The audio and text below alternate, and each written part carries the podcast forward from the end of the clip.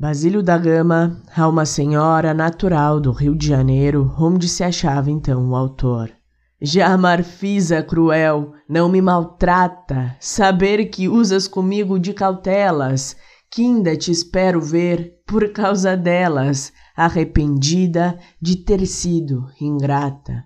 Com o tempo que tudo desbarata, teus olhos deixarão de ser estrelas, verás murchar no rosto as faces belas e as tranças d'ouro converter-se em prata.